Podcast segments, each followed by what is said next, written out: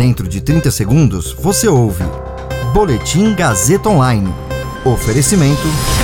Se você tem muito o que dizer e quer escolher uma profissão para dar voz às suas ideias, a Faculdade Casper Libero é o seu lugar. Jornalismo, publicidade e propaganda, relações públicas, rádio, TV e internet. Todas as possibilidades abertas. Acesse casperlibero.edu.br e conheça as infinitas rotas que o mundo da comunicação oferece.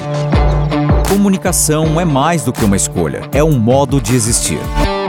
Agora você fica bem informado e atualizado. Está no ar o Boletim Gazeta Online. Instituto de Segurança Pública aponta que maior parte de policiais mortos de forma violenta no Rio nos últimos cinco anos estava de folga. MEC lança programa de aproximação com as famílias para 4% das escolas. Meu nome é Caio Melo e você ouve agora o Boletim Gazeta Online.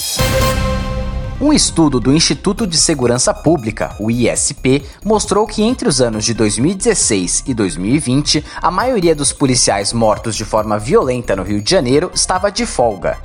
No total, ao longo do período, 506 policiais foram mortos em todo o Rio de Janeiro, sendo 148 em serviço e 358 em folga. Segundo dados fornecidos pelas polícias militar e civil, a maior parte das mortes aconteceu na capital, no horário entre 6 da tarde e meia-noite. Sobre o motivo das mortes não naturais de policiais no Rio de Janeiro, 71,9% delas foram causadas por letalidade violenta. Homicídios, encontro de cadáver, lesão corporal causada por arma de fogo e roubo seguido de morte causada por arma de fogo. Entre os dados que chamaram a atenção dos pesquisadores está o de que, em cada 10 vítimas de latrocínio no Rio de Janeiro, uma era policial. E nos últimos cinco anos, 35 policiais tiraram suas próprias vidas. 31 deles estavam de folga e 4 em serviço.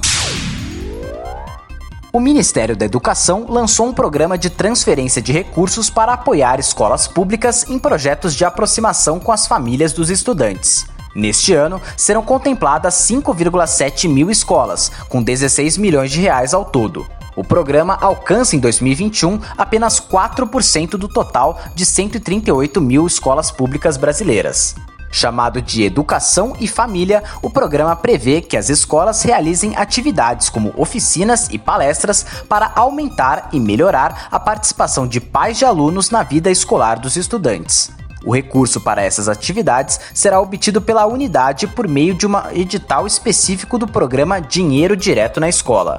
No ano que vem, o MEC espera atingir mais 17 mil escolas públicas, mas não anunciou a verba destinada para o programa em 2022. Esse boletim contou com suporte técnico de Agnoel Santiago, supervisão técnica de Roberto Vilela, coordenação Renato Tavares, direção da Faculdade Casper Liber e Gazeta Online, Wellington Andrade. Você ouviu Boletim Gazeta Online. Para saber mais, acesse radiogazetaonline.com.br.